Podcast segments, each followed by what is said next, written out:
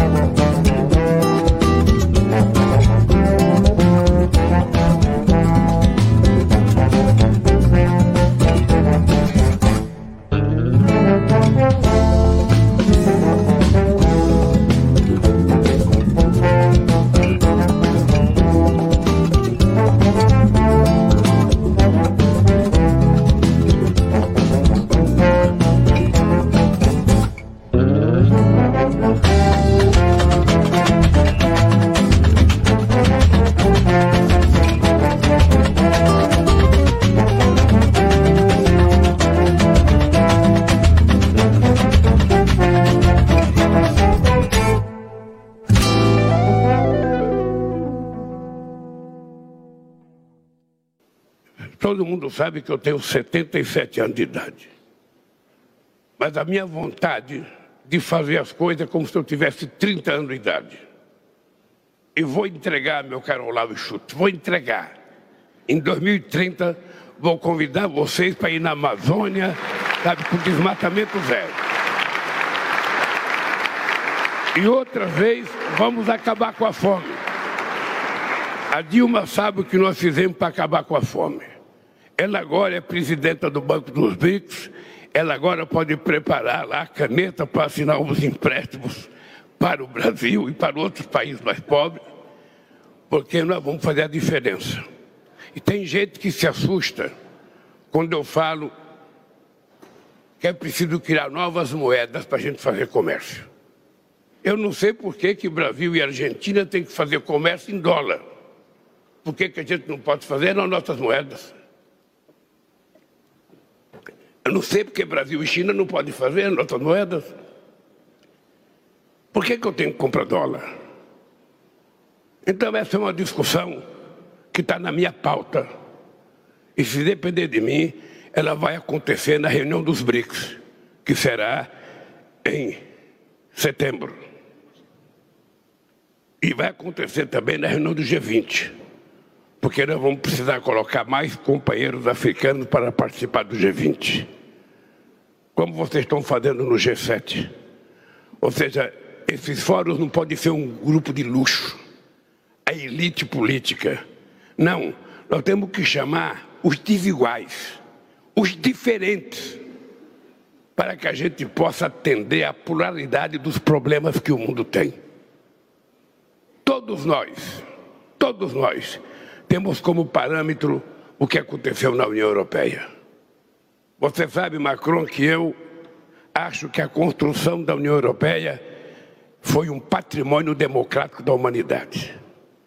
Depois de duas guerras mundiais, vocês conseguiram construir a União Europeia, conseguirem fazer um parlamento, conseguirem viver com divergência, mas discutindo as coisas democraticamente, é uma coisa que eu quero para a América do Sul é uma coisa que eu acho que nós precisamos. A União Africana, ela está muito mais organizada do que nós na América Latina. Muito mais organizada. E nós queremos criar novos blocos para negociar com a União Europeia. E aí me desculpe, Banco Mundial, FMI, nós precisamos rever o funcionamento. É preciso ter mais dinheiro, é preciso ter novas direções, mais gente participando da direção, porque não pode ser apenas os mesmos de 1945, 46, 47 e 48. Eu avisei vocês, né? Saudações democráticas, começando mais uma live do Conde aqui ao vivo pela TV 247, pelo grande elenco de canais que nos retransmitem. Eu avisei. Eu disse quem era o Lula para vocês, né? Há quantos anos? Cinco anos? Eu me lembro que eu escrevi um artigo, foi publicado no Tijolaço, meu querido Fernando Brito, é, que precisa inclusive da nossa torcida aqui, porque ele foi internado mais uma vez. Estamos torcendo, ele vai se, se safar mais uma vez da, desse, desse perigo aí. E eu me lembro do, do artigo que eu comparava o Lula ao Mandela. Né? E muita gente me chamou de delirante naquele momento. É, e eu falava isso, e, e, comparava não só ao Mandela, mas também ao, ao Martin Luther King e a outros vultos da, do mundo é, da liderança global, né? E tá aí, tá aí. O Lula não, não é ele, ele essas coisas de comparações com, né, com ah, ele é maior que o Mandela, menor, isso aí não, não vale a pena a gente perder tempo com isso, mas é da mesma dimensão, né, da, da dimensão dos grandes dos grandes homens, dos grandes das grandes figuras é, da humanidade, né? O Lula mostrou isso, comprovou e, e essas as duas falas em Paris, essa fala que ele teve ali na reunião de cúpula com o Macron. Ele ganhou o Macron, né? O Macron está fissurado no Lula, né? Macron não pensa política internacional sem pensar no Lula antes, praticamente. É, então é, é, isso, mexeram com o cara errado, né? A imprensa brasileira, toda preconceituosa ainda, tende a amargar essa, essa, essa dificuldade para eles de reconhecer o tamanho desse cara é, no, no, no, cenário internacional, a importância que ele tem. Acabou de se encontrar com o Papa, é o chefe da Igreja Católica, né? com a sua peculiaridade em não ter preconceitos. Né? Se encontrou com a Giorgia Meloni, que é de extrema direita, e mais do que isso é imaginar por que, que a Giorgia Meloni quis se encontrar com o Lula. Né? O Lula está acima dessas questões a meu ver, da esquerda e da direita. Ele é um sujeito pragmático, é um sujeito transparente é, e que confunde a cabeça de muita gente, né? Muitos analistas estão até hoje procurando né, o caminhão Lula que passou, atropelou, ninguém anotou a placa. É, e importante, hoje, não sei se vocês estão acompanhando aí os últimos, os últimos momentos da, da passagem do Lula pela, por Paris, é, a reunião com o príncipe saudita, que é um ditador, né? enfim, que é, um, é uma figura execrada por é, quem tem compromisso com democracia e direitos humanos, é, foi cancelada. Né? Cancelou. É, a delegação brasileira emitiu um comunicado, mandou um comunicado para a delegação saudita dizendo que era por cansaço. E o que faz todo sentido do mundo, porque o Lula tem uma agenda realmente muito, muito forte Agora, acho que também foi um pouco de correção de percurso, né? O Lula não precisa se desgastar é, perante aos olhos do mundo, né? As, as, pessoas têm que começar a respeitar mais o Lula. Quer dizer, se o príncipe saudita quer se encontrar com o Lula, ele vai ter que fazer alguma coisa de bom para a Arábia Saudita, no, no, no quesito liberdade e democracia. Eu acho que esses componentes começam a fazer parte também da agenda do Lula. Precisa ser mais exigente, não é se encontrar com todo mundo assim aleatoriamente.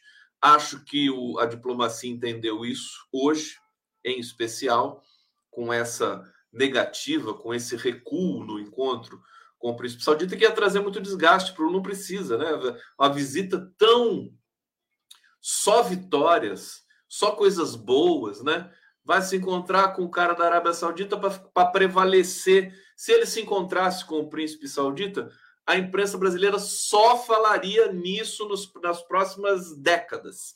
É? Então, é melhor recolher um pouco é, esse processo. Outra coisa importante que o Lula é, e o governo brasileiro está se realinhando é, com relação à Nicarágua. Né? A OEA, Organização dos Estados Americanos, emitiu uma, uma, uma nota, uma resolução é, pedindo a volta da democracia na Nicarágua. É, a princípio, o governo brasileiro não quis assinar essa nota, é, debateu no sentido de colocar assim: não, não queremos Vamos tirar essa palavra volta da democracia e colocar reforço da democracia. Agora, cá entre nós, não cabe para o que está acontecendo lá com o uh, Daniel Ortega. Né? Eu entrevistei duas nicaragüenses aqui é, já faz um tempo e o Daniel Ortega enlouqueceu realmente. Né? Ele foi ali um líder da revolução nicaragüense, ele está atacando sandinistas, prendeu pessoas ligadas à Igreja Católica, ele enlouqueceu. Né? E aí o Brasil se realinhou né? para a glória do Guga Chakra e dos Mervais Pereiras da vida. É, se realinhou uh, e pediu, assinou embaixo, chancelou esse documento da OEA é, pedindo a volta da democracia na Nicarágua. É, o Lula ele vai ele vai começar ele está vendo o tamanho que ele tomou, né? Ele, ele sabe disso, ele sempre soube, o staff dele sabe, né? O tamanho que tem o Lula no mundo é o líder mais importante do mundo. É, não, não há dúvida sobre isso. A gente viu performance do Lula ali naquele palco do é, do, do, Power Planet em, em, em, Paris.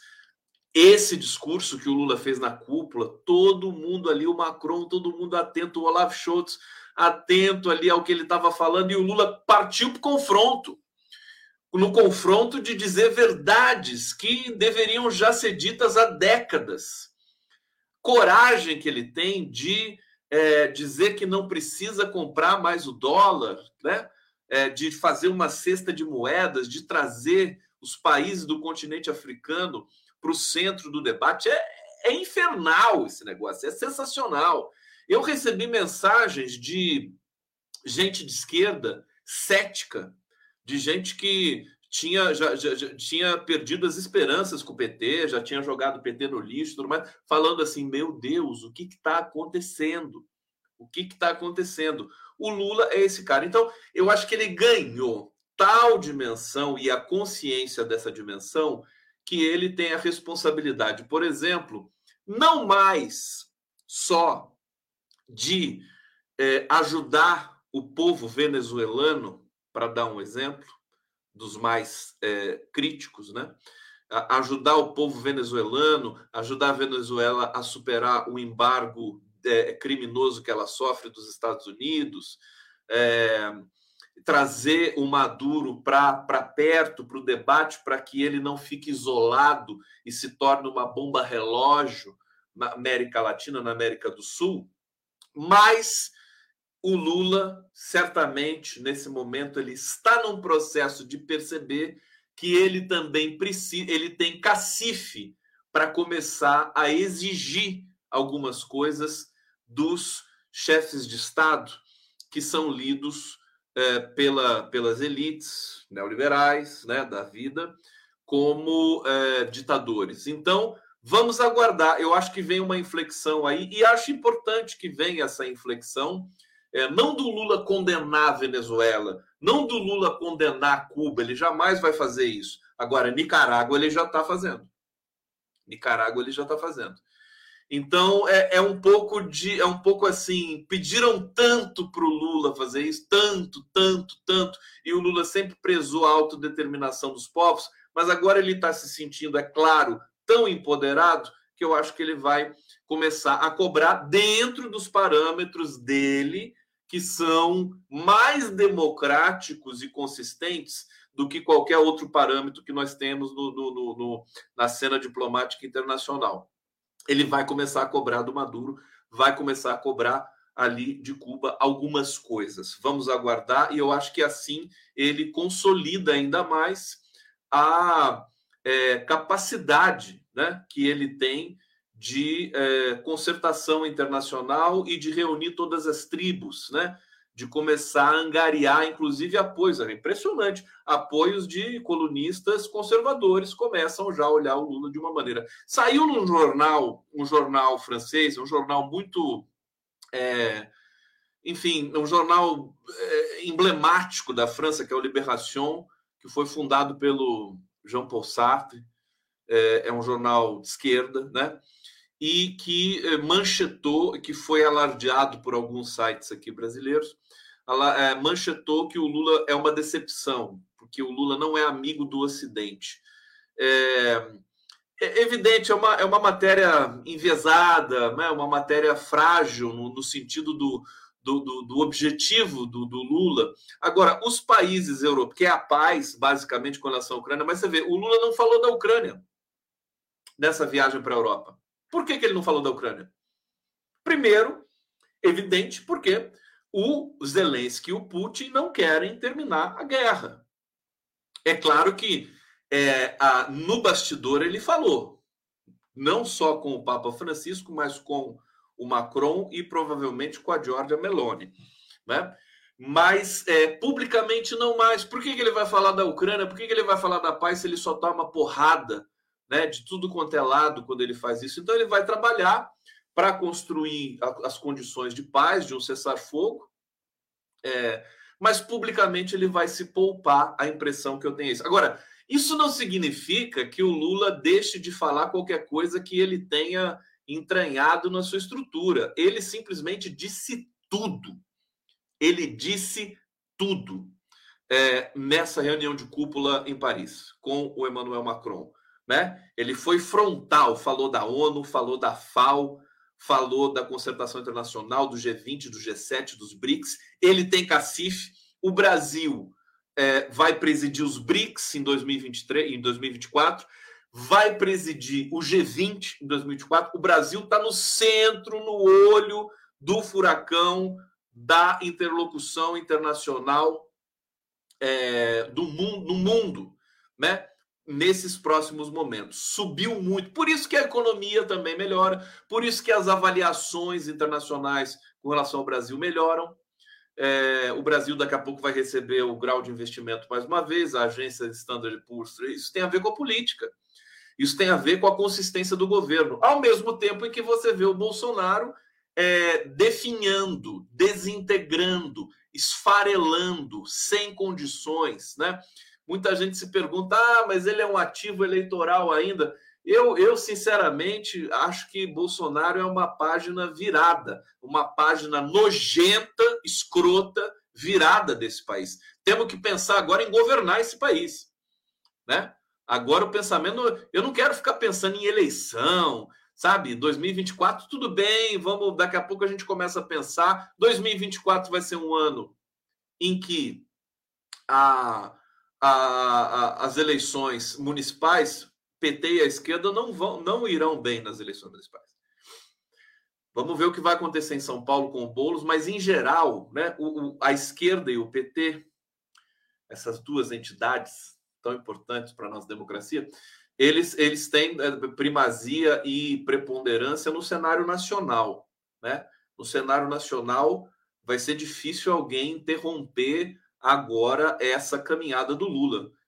Nem em 2026, né? que está longe ainda, mas é, é, é preciso pensar, começar a pensar com carinho, com cuidado. Agora, 2024 é complicado porque as cidades né, brasileiras é, é, elas são dominadas por facções da direita, da extrema direita, da direita liberal, dos meios de comunicação. Então, não vai ser fácil ter uma boa performance nas eleições municipais de 24. Acho que o PT precisa, se o, se o PT, se o governo, se o Lula quiser ter uma, uma boa performance eleitoral em 2024, tem que fazer um grupo, nesse momento, já está atrasado, né? Para pensar essas eleições estrategicamente do ponto de vista da comunicação, do discurso, e, e, e conhecendo o PT e o Lula, eles não vão fazer isso. Não vão fazer isso. Vão deixar para fazer isso e, e vão tratar desse tema daquela maneira impressionista, intuitiva de alguns dirigentes do PT, da cúpula do PT, dos PTs regionais, né? É, assim, tem que, tem que ter a humildade é o seguinte: quem pode agir intuitivamente na esquerda brasileira é o Lula. E só. Né? Os outros, os outros é, é, candidatos a serem líderes nacionais ou regionais precisam comer muito arroz com feijão ainda para poder agir intuitivamente. A intuição se constrói. A intuição você não, você não nasce com ela, embora você possa ter é, algum, alguns ingredientes no seu DNA, na sua formação. E no caso do Lula, a gente sabe muito bem o papel que a dona Lindu teve né, na formação moral do Lula. Né? É uma coisa emocionante isso. Agora, é, ele, ele age intuitivamente, mas ele também pensa e é também pragmático. É, agora, os outros dirigentes não têm esse direito, tem de estudar, tem de, de remar muito, tem de, de, de avaliar com muita calma, tem que negociar muita coisa. Então, o momento para nós é fantástico para os setores democráticos do Brasil. O Brasil, depois de ser tão massacrado por esse pesadelo do golpe do Temer, por esse pesadelo do governo Bolsonaro, é, o Brasil ele, ele é, é, é, o, é o centro nervoso de uma construção de um novo mundo nesse momento.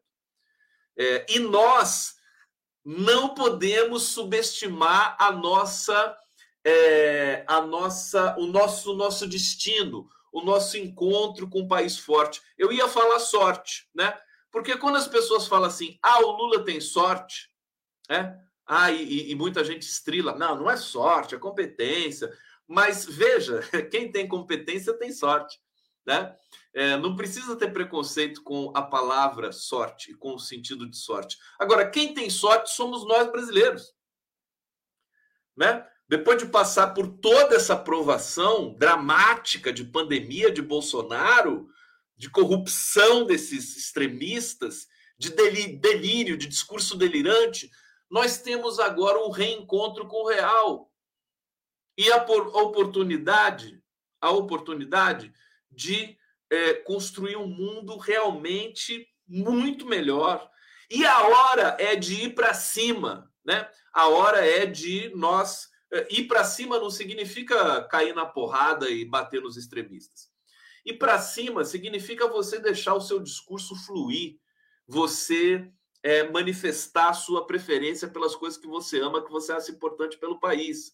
Né? Isso é ir para cima. E é só o discurso que vai fazer com que as pessoas eventualmente possam ir para a rua se manifestar. É preciso ter um discurso antes. O discurso vem antes da rua, na minha concepção. Na minha concepção. Então, a gente precisa ser ambicioso. Saber que a gente pode esmagar a extrema-direita no discurso, no gogó. Porque eles não têm nada para oferecer para o país só tem os blefes. O Bolsonaro. A, a, gente, o, o, o, o, o QG do Bolsonaro ele está absolutamente desintegrado, não tem estratégia mais, não tem carluxo. Eles estão, é, como é que se diz? Estão. É, cada um foi para um canto. Não tem sentido de unidade mais, não tem um centro nervoso de comunicação. O Bolsonaro foi julgado ontem pelo, pelo, pelo TSE, começou o julgamento do Bolsonaro de ontem, vai ser retomado na terça-feira. O Alexandre de Moraes já disse que não vai, é, é, não vai é, adiar, né? E ele exortou os ministros a votarem em vez de pedir vista e tudo mais. Há uma negociação nesse sentido para que o resultado saia nesse, nesse é, nessa é, investida de julgamento do TSE, mas você não tinha um bolsonarista no plenário do TSE. O plenário estava vazio, você via as cadeiras vazias, o julgamento do Bolsonaro. Não tinha uma pessoa na frente do Tribunal Superior Eleitoral pedindo Bolsonaro livre. Não tinha uma igreja evangélica rezando pelo Bolsonaro não tinha uma motociata, não tinha uma quartelada, um acampamento pelo Brasil. A direita está com medo. Eles têm medo da justiça, porque sabem o que fizeram. Então, nosso papel, papel da esquerda, né, o papel dos setores democráticos desse país, é, é intimidar esses extremistas agora que eles estão com medo. Partir para cima, querer, né? E como é que a gente parte para cima? A gente quer um país melhor a gente quer mais direito, a gente quer um salário melhor, a gente quer é, mais cultura, mais investimento em educação. É isso. A hora é essa. Então, é, veja, nós temos uma missão muito forte. Eu estou aqui com vocês já há cinco anos.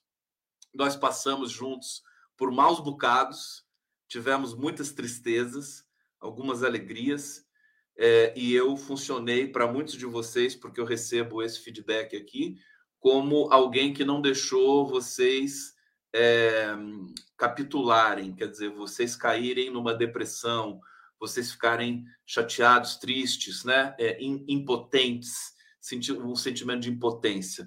Então, eu estou aqui para mobilizar de novo. Agora a gente vai mobilizar de novo para manter esse, essa vitória fantástica. Porque nós tivemos uma vitória fantástica, agora nós precisamos fazer valer essa vitória fantástica e sustentar essa vitória fantástica. Tá bom? Eu tô, tô, eu tô Tá divertido hoje, né? Não é isso? Não é isso? Ei! Começando a nossa live do Conde aqui ao vivo pela TV 247, pelo canal do Conde, que beleza! Que beleza! Que beleza! Vocês gostaram do fundo do Van Gogh aqui? É um fundo clarinho, um fundo fofinho, bonitinho. Olha o Van Gogh. Aqui o Van Gogh para vocês. Não é? Deixa eu agradecer aqui a audiência de vocês. Opera Mundi, é, GGN, e deixa eu ir para o bate-papo aqui. Alphabetics está aqui. Lula é um gênio, dá orgulho ser brasileiro agora. Agora dá, né? É, eu tô, tô sentindo aquele comichão né, dentro da gente.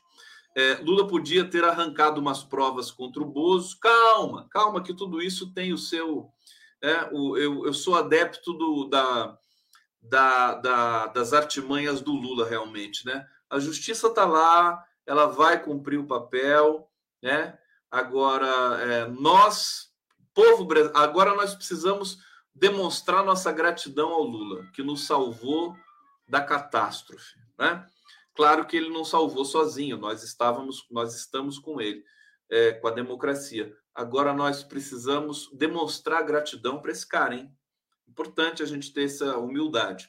É, Décio Cupra a mim, é, Lula se encontrou com o Papa, Bozo com o Padre Kelmon. Quer dizer, é isso, né? Essa desgraça. É, Renata, com esperança, mas com medinho desses movimentos. Sei que é estratégico o que ele faz, mas, se necessário, teremos de ir às ruas por ele, com coragem, sem dúvida. Você acha que alguém, Renata e quem está me vendo aqui, essa coisa de achar que o Lula pode ser golpeado né, por alguém, que o Arthur Lira pode puxar o tapete do Lula, é, você acha que alguém nesse país vai puxar o tapete de um cara que acaba de, de, de ter uma consagração global numa visita à Europa, aclamado por jovens, por, por chefes de Estado, por políticos, por, por acadêmicos. Você acha? Porque é sem condições, sem condições tá certo? Claro que o Brasil não é para amadores, mas o Lula está numa posição agora, ele tem, inclusive, ele tem muito mais responsabilidade, porque é uma posição muito forte, muito forte. Né? Artistas pelo mundo todo. Alex Eloy Nogueira aqui, obrigado, queridão. O importante é ser feliz, está aqui. Olha que sorriso bonito do Alex. Obrigado. É, Renata, é isso, Conde. Alívio no coração com sua fala e só está começando. Só está começando! Vamos lá, comigo, comigo. Mas, gente, foi bonito demais, bonito demais o Lula pedir essas coisas. É, deixa eu trazer aqui para vocês é, algumas descrições. Hoje eu tive a felicidade, o privilégio de conversar com o Jamil Chad. E o Jamil está em Genebra e olha, o Jamil, que é um dos caras, ele, ele, não, ele não tem essa empolgação que eu tenho, por exemplo, com a esquerda e tal. Ele é um cara mais, mais é, contido. É, cobre Genebra já há 20 anos, 20 e tantos anos que ele mora em Genebra, criou os filhos dele lá. E, é, mas é um cara assim elegante e muito estudioso e, e muito muito é, ciente do papel que ele tem como jornalista. Então, ele escreveu um artigo hoje dizendo o seguinte: né, Lula confronta potências e abre canais com os pobres ditadores e opositores. Um, um, um dos momentos mais bonitos é, do, do, do, da fala do Lula na, na reunião de cúpula foi quando ele disse assim: Eu não posso aceitar mais nenhuma reunião com países importantes do mundo em que a palavra desigualdade não esteja em pauta. É? É, você fala de meio ambiente, meio ambiente para lá, meio ambiente para cá, mas e a desigualdade? E a desigualdade social? E a fome no mundo? É? É, então, quando ele disse isso, realmente abalou as estruturas. É, o Chad ele fez uma leitura é, dizendo aqui, né, são 40 líderes internacionais do lado dele, e, e o Lula deixou claro: a diplomacia vai ser marcada por uma ofensiva do Brasil para mudar o sistema internacional, considerado arcaico. E todo mundo, Jamil Chad me disse isso, todo mundo sabe que o sistema internacional é arcaico. É? O, o Guterres, o Antônio Guterres, que é o diretor-geral da ONU, sabe disso. Ele aplaude o Lula quando o Lula diz esse tipo de coisa. Todo mundo sabe que é um sistema é, é, com que o prazo de validade já expirou há muito tempo. E o Lula está vocalizando essa demanda nesse momento. Por isso a centralidade, quer dizer, não é só uma centralidade porque o Lula é bonitinho, porque ele foi preso e saiu, porque passou fome na infância. Não, é porque o discurso que ele detém nesse momento, que é uma coisa muito séria, algo que sai da, da enfim, da estrutura do Lula, como político, é o discurso importante é, para que o mundo discuta o seu futuro nesse momento. É, bom, sistema é arcaico, ultrapassado, ineficiente para os interesses de todos os países em desenvolvimento. É claro que para os Estados Unidos esse sistema é bom, né? Para é, é só para os Estados Unidos e para alguns países europeus ali e tal. Veja o que o Lula está confrontando, né? É, bom, ele estava sentado do, do lado do presidente da França, do Macron, é, deixou claro que o FMI e o Banco Mundial não mais funcionam, que a OMC, Organização Mundial do Comércio, acabou. Quando o Lula falou isso, eu fiquei até assustado. Falei, como assim a OMC acabou? Eu fiquei falando assim, acabou? Como acabou? Ele falou isso. A OMC acabou. E olha que o Brasil teve um dos principais é, diretores gerais da OMC, que foi o. Como é que era o nome dele? Ele ficou um bom tempo lá, Roberto. Ah, esqueci o nome dele. Bom, é, desde que o governo americano passou a minar sua operação, e ele, ele deu, é, deu nome aos bois, né? O governo é, estadunidense sabotou a OMC. Para o Lula, os acordos como o clima, como o do clima fechado em Paris, não conseguiram ser implementados por falta de governança internacional. Nunca ninguém pagou as promessas que foram feitas, 100 bilhões de fundo para combater o aquecimento global. Nunca ninguém pagou nada disso. Tanto que o Macron ficou até envergonhado e disse que a partir de agora eles vão cumprir essas demandas que foram ali postuladas no momento anterior. Bom, Lula criticou a atitude dos europeus na proposta de acordo com o Mercosul, foi muito forte, muito corajoso isso, porque é, esse acordo União Europeia-Mercosul é, se transformou, enfim, se transformou numa novela. No período Bolsonaro, a União Europeia, é, é percebendo que o Brasil tinha virado um, um puxadinho dos Estados Unidos, vira-lata, gente incompetente. A União Europeia quis fazer um acordo que, que, que a beneficiasse furiosamente. Felizmente não foi é, assinado, né? E o Lula falou: isso aqui é uma, isso aqui é uma indecência, né? Ele falou basicamente isso, né? Deixou claro, a gente vai responder isso, ele falou. Ele pegou. Esse acordo aqui, essa, essas exigências aqui da União Europeia com relação ao Mercosul, nós vamos responder isso aqui. Isso aqui não pode acontecer. E quando ele falava isso, o Olaf Scholz, o, o primeiro-ministro alemão, ele fazia assim, ó. ele olhava com aquela cara. Então, é, olha, é, hoje foi um dia histórico. Histórico. Sem exagero nenhum. É, ele também atacou a configuração do Conselho de Segurança da ONU, que ele já vem fazendo faz tempos, insistiu que os blocos como o G20 e o G7 precisam atrair os diferentes, vocês viram ele falar isso, e, como se não bastasse, alertou: os ricos estão mais ricos e os pobres mais pobres. Quem que vai puxar o tapete desse cara? Fala para mim! até no cenário internacional. Quer dizer, não tem quem. O Lula tá. Ele conseguiu agora uma imunidade, né? Do ponto de vista da, da operação do discurso que ele, que ele perfaz, né? Para puxar o tapete de um cara dessa estatura, é sem condições. Né? As pessoas que ficam com medo aí do Lula sofrer um golpe, sofrer atentado. O Lula, o Lula enlouqueceu seguranças né, hoje também, porque veio ali uma, uma, uma mulher levantou a bandeira de Pernambuco, o Lula estava saindo do hotel. Ah, o Lula foi lá, né? Claro, né? Ele olhou a bandeira de Pernambuco, ele foi lá, abraçou e tal, e os seguranças ali enlouquecidos, né? Falei, esse cara ainda, além de tudo isso, ele ainda vai abraçar o povo, quer dizer, mas precisa. O Lula precisa, o Lula não pode perder o contato com o povo, precisa abraçar sempre mesmo. Correr, se tiver algum risco, eu acho que já não tem mais aquele risco. Vocês se lembram como a gente ficava assustado na campanha, né, do Lula sofrer um atentado de, de bolsonarista, fanático, aquela coisa toda? Quer dizer, o Lula saiu, fez a campanha, foi para a rua, saiu no meio do povo, andou no meio do povo, não aconteceu nada. Não aconteceu nada. É isso. Né? É, no, o que, que, é isso? Corpo fechado? Sorte? O que, que é? É uma série de coisas, né? Uma série de coisas. Bom, vamos seguir aqui. Olha, desde que assumiu, Lula vem tratando alguns desses temas em diferentes reuniões. Em Hiroshima, ele já tinha dado. Hiroshima foi o aperitivo desse discurso que ele ia fazer hoje. Aliás, deixa eu falar para vocês. Hoje o Lula vai dar uma coletiva ele está em Paris ainda, deve estar tá nanando agora, né? Ali do ladinho da Jângela, bonitinho, fofinho, assim, roncando, né? Aquele ronquinho bonito, né? Assim, né?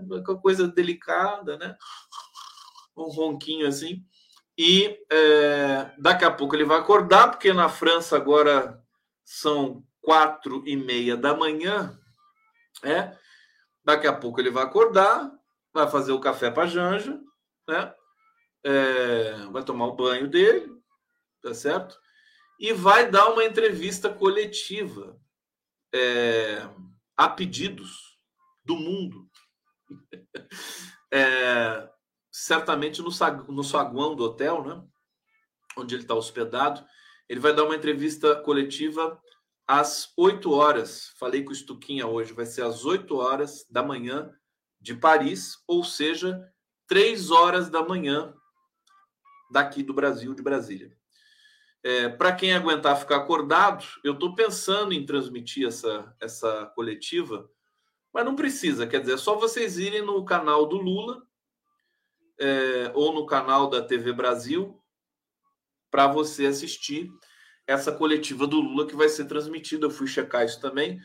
É, a TV Brasil vai transmitir ao vivo às três da manhã. É, vamos ver, se eu tiver uma insônia aqui, eu entro para gente, a gente ver, porque eu acho que vai ser uma mega entrevista fantástica do Lula, né? Bom, é, ele alertou que não eram apenas russos que invadem, que não são apenas os russos que invadem países estrangeiros, né? Deixando ele. Por isso que os europeus ficam meio assim. Mas os europeus estão começando a perceber que entraram numa roubada ao é, sustentar essa guerra e alimentar a Ucrânia com armamentos, né? E com logística e, sobretudo, com o apoio político, né?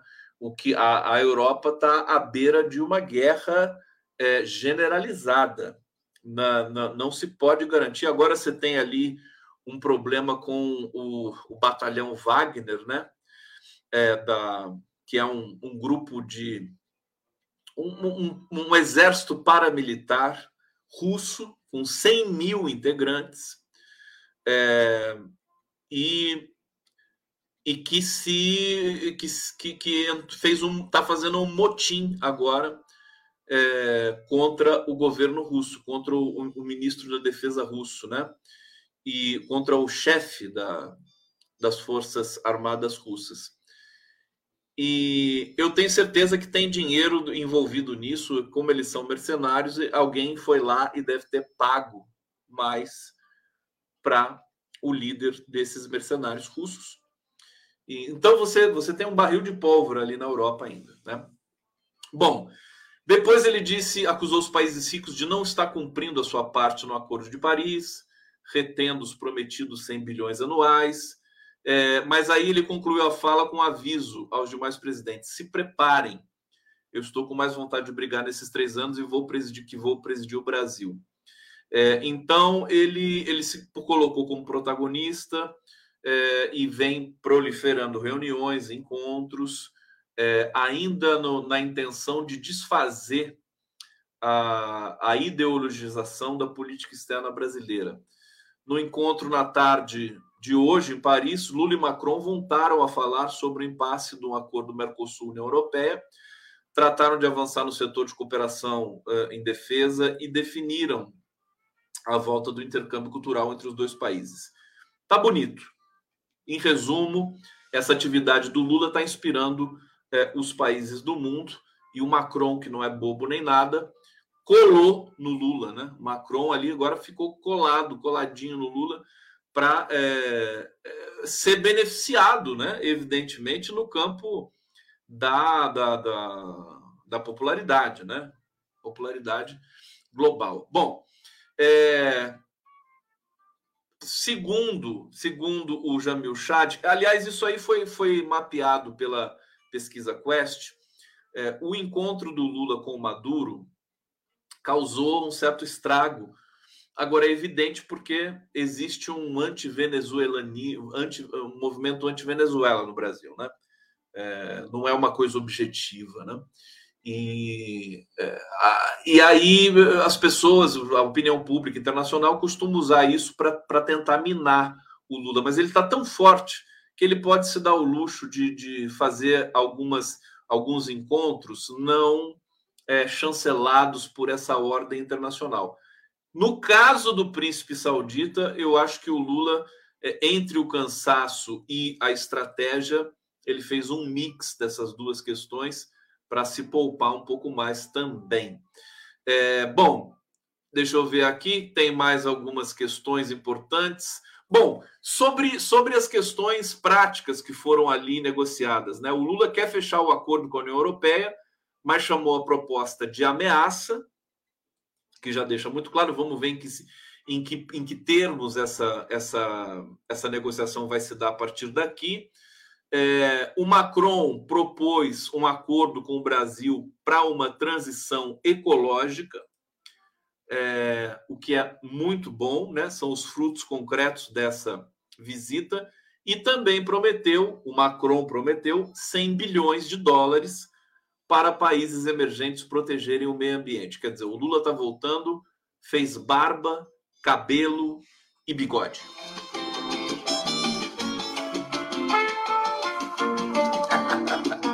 Olha o pessoal aqui com dor de cotovelo no bate-papo. Olha que bonitinho, faço questão aqui, né? Zé Roberto Cinegrafista, TV petista ridícula. Coitado, ele tá, ele tá sofrendo, né?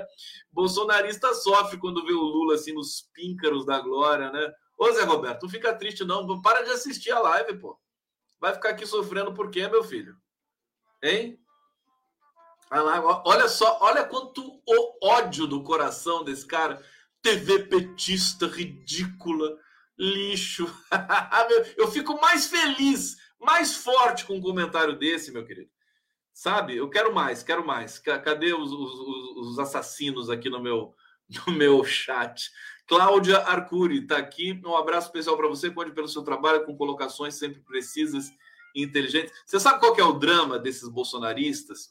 É, enjoados, que estão aí agora perdidos, sem saber para onde correr, sem saber para onde ir, e fica aqui na minha live, né? De novo, né? Me dá esse prazer, esse privilégio. É, eles não têm o que oferecer. Agora não adianta mais ficar lacrando. Não adianta mais, sabe, ficar dizendo que Agora o Lula é presidente, cara. Agora o Brasil tem governo. O Lula viaja o mundo, reconhecido no mundo inteiro. Não é fake news. A gente não trabalha com fake news. Então eles não têm o que oferecer e ficam desesperados. Eu fico preocupado com eles. Como esse cara que apareceu aqui. Cara, você precisa trabalhar, meu querido. A vida vai melhorar para você. Pode ter certeza. Você tem uma empresa de, de, de você é cinegrafista, né?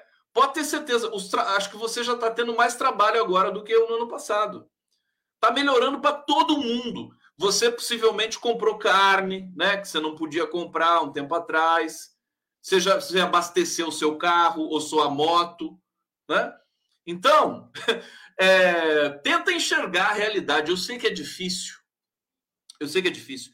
A realidade, ela é, ela é, como é que se diz, autoritária, né? Porque ela não te deixa opção. Você encara ou você encara, né? A realidade. Ou você cai no negacionismo e no fake news. Então, eu sugiro, tenta ser feliz, cara, sabe? Transar com a sua esposa ou com o seu namorado, sei lá com quem, né? Como é que é a sua vida, também não me interessa, mas assim, ser feliz, sabe? Fazer um almoço, receber os amigos, conversar, jogar futebol, tomar café, almoçar e jantar, meu querido. Olha aqui para você, então. Para você, para você, bolsonarista que está me assistindo. Hoje, espera um pouco. Tomar café, almoçar e jantar. Tomar café, almoçar e jantar. E amando outra vez, graças a Deus eu estou aqui. Firme, forte, firme. Tomar café, almoçar e jantar. Tomar café, almoçar e jantar. Um abraço e até o próximo café. Até o próximo café. Coitado do. Agora esculachei demais esse cara, né? Ô, cinegrafista, não fica chateado, não, querido, tá? Eu, eu perdoo você. Perdoo, tá bom? Não precisa, precisa ficar preocupado, não. É, é a vida, cara. É a vida. Um dia você ganha, outro dia você perde. Né? Olha aqui, André Amaral Luthier. Eu tô sentindo Lula quando, como quando acabou o mandato. Forte demais. É isso. Ele tá com aquele sangue lá de 2010, né? Só tá sendo kamikaze, só que tá sendo kamikaze pacas. Espero que não tenha retaliação do Império e Decadência. Eu acho que não, querido. Ele, ele tem que ser assim mesmo. Se, se você demonstra receio, medo, se você demonstrar medo, Aí que eles vêm para cima de você. Olha, eu posso dizer isso de experiência própria, de cátedra. Se você demonstrar medo, eles, eles vêm e te arrebentam. Se você demonstrar autoestima, você vai com tudo porque você fica muito forte. Você fica muito forte. Claro que você corre um risco, né? É, é, quando você tem tanta reputação, tanta admiração no mundo, o John Lennon, por exemplo, os caras que foram assassinados, você desperta essa, esse instinto, você pode despertar esse instinto assassino em algum franco atirador e tudo mais, mas o caso é o seguinte, o Lula, ele irradia tanta coisa boa, ele é um cara tão bom, é tão, sabe, tem essa imagem, aquele abraço no Papa demonstra isso, que eu acho que, sabe, não tem, não tem essa coisa de, de, de o Lula correr risco nesse sentido.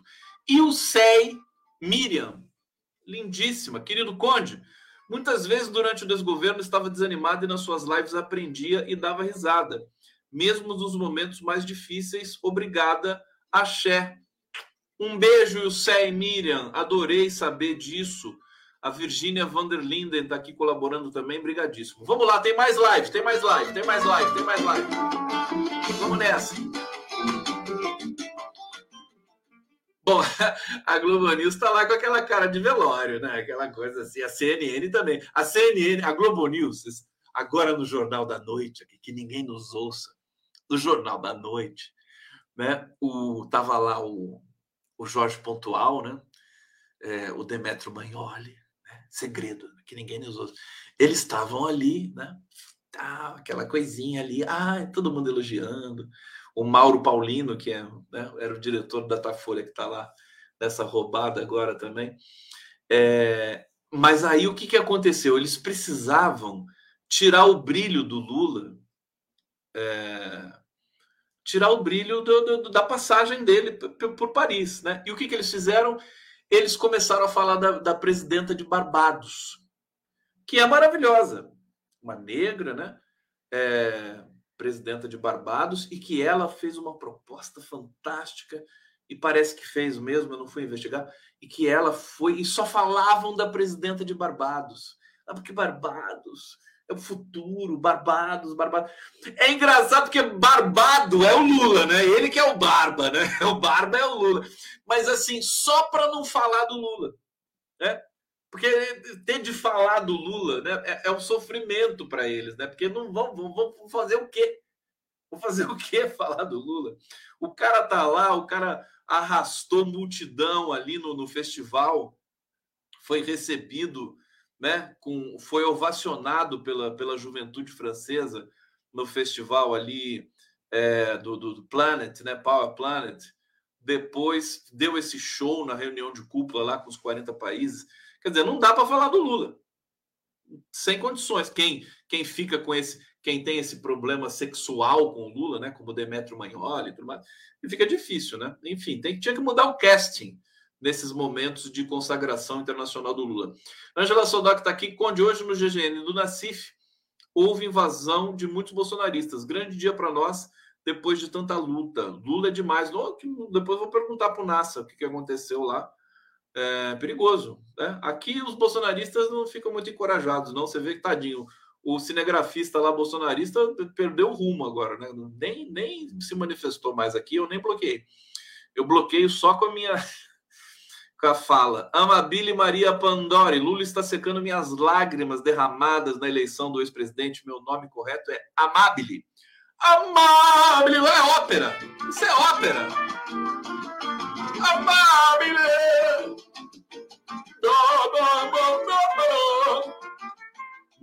Eu vou cantar ópera para vocês, vou começar a cantar ópera? Tão bonito, né? Eu sempre que eu entrevisto o Lênin Streck, eu, a gente faz isso, né? Lênio! gente, só, só para terminar, só para terminar aqui a nossa, nossa resenha de hoje, o Campos Neto, né? O Campos Neto agora arrumou um problemaço, né? Ele, ele realmente ele contrariou até o mercado financeiro, perdeu o apoio da Faria Lima, é, perdeu parte do apoio restrito que ele tinha da Faria Lima. E o problema não foi a decisão do BC de manter a taxa Selic, que já era esperado, mas é, é, os, os, os, grandes bancos e gestores é, acharam o comunicado do BC, a tal da ata do Copom, um desastre. Né? Eles queriam que a ata acenasse para a queda dos juros em agosto. Um dos banqueiros disse o seguinte: a consequência desse comunicado é dar munição aos que não toleram a independência do Banco Central. Campos está prestando um desserviço à instituição da autonomia do BC. Quer dizer, ele abre um flanco. Agora, uh, o governo, Lula, o Senado, a sociedade brasileira pode revogar essa, essa independência catastrófica do Banco Central. É? Olha, o segundo semestre vai ser tomado por essa questão, viu? E, eu acho que a destituição do Campos Neto é uma questão de tempo. Duvido, duvido de coração que depois desse desse comunicado do Banco Central, conhecendo o Lula, como eu conheço, duvido que ele vai esperar até o fim do mandato do Campos Neto para, é, digamos, derrubar os juros no Brasil. Ele não vai esperar. Não vai esperar. Ele não tem tempo para isso. Ninguém tem tempo para isso. Você perde o fio da história, né? Então aguardem fortes emoções, né? O Lula está voltando aí e o Campos Neto que se segure. É... Bom, é, tem essa, essa notícia é... e tem mais uma aqui do Campos Neto. Não, não, é só essa mesmo. Vamos lá, tem mais uma aqui do, do Sérgio Moro. Essa aqui é boa. Ô, produção! Minha música, produção! Não pode parar a música assim! Coisa chata! Tira a minha concentração aqui. Olha, se vocês quiserem fazer superchat aqui, fica à vontade, viu, gente? Tô vendo que vocês ficam aqui na fissura de fazer um superchat. Não fica com vergonha, não. Pode fazer. Se você quiser fazer um superchat e não quiser aparecer, é só você, você escreve, escreve assim no começo do superchat, fala assim, é, Conde, só para você. Pronto. Pronto, daí eu não falo. Porque tem gente que tem vergonha, né, de aparecer e tal. O Fernando Bezerra não. Ele está aqui dizendo: fanatismo e inteligência nunca moram na mesma casa. Ariano Suassuna. Que saudade do Ariano Suassuna. Obrigado, Fernando Bezerra. É... Bom, o Moro. Olha só o que, que pode acontecer, gente, com o Sérgio Moro. É, possível cassação de Moro, abre caminho para Gleisi Hoffmann disputar o Senado. O, a cassação do Moro está sendo considerada por 10 entre 9 parlamentares, senadores, como, como líquida e certa. Né? É, e o Moro está tentando se segurar. Mas olha só o que pode acontecer. É, a candidatura da Gleisi Hoffmann é quase uma certeza se o Sérgio Moro for cassado, porque o Paraná vai ter que fazer uma outra eleição. Né?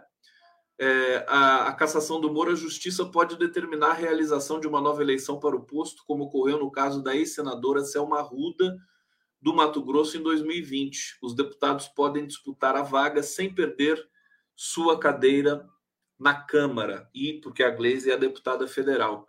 É, e aí, quer dizer, olha que coisa maravilhosa, e do jeito que as coisas, do jeito que está a maré, né?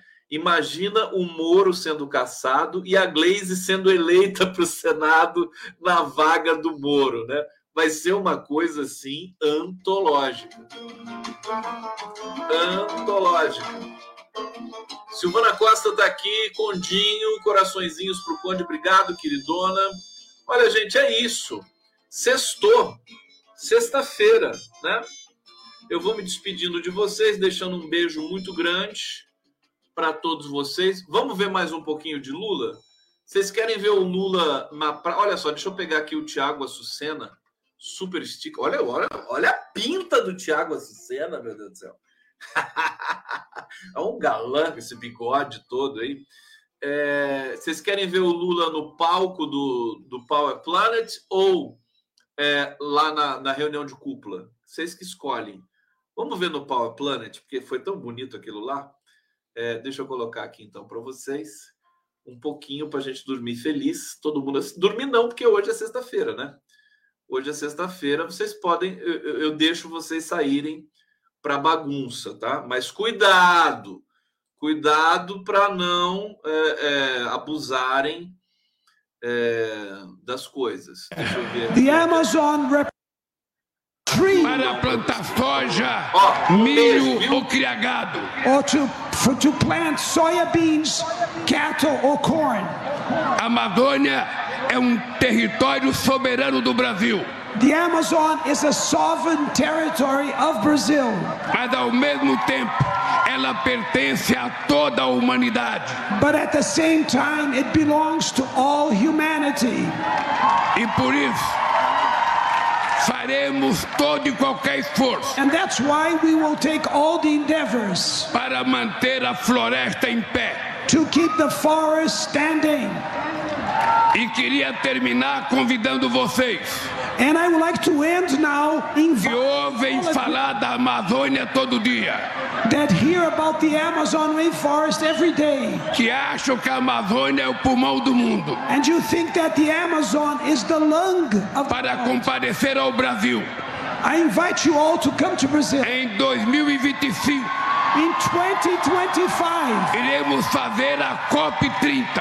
Where we will hold the COP 30. No estado da Amazônia in the state of the Amazon and the rain. Para que todos vocês so that all of you tenham a oportunidade will have the opportunity de conhecerem de perto to get to know very close o ecossistema da Amazônia the Amazon ecosystem a riqueza da biodiversidade the wealth of the biodiversity a riqueza dos nossos rios the wealth of our rivers. E que possam compartilhar com o povo brasileiro. And that you can share with the Brazilian people. Da preservação das nossas florestas. The conservation of our forests. E responsabilidade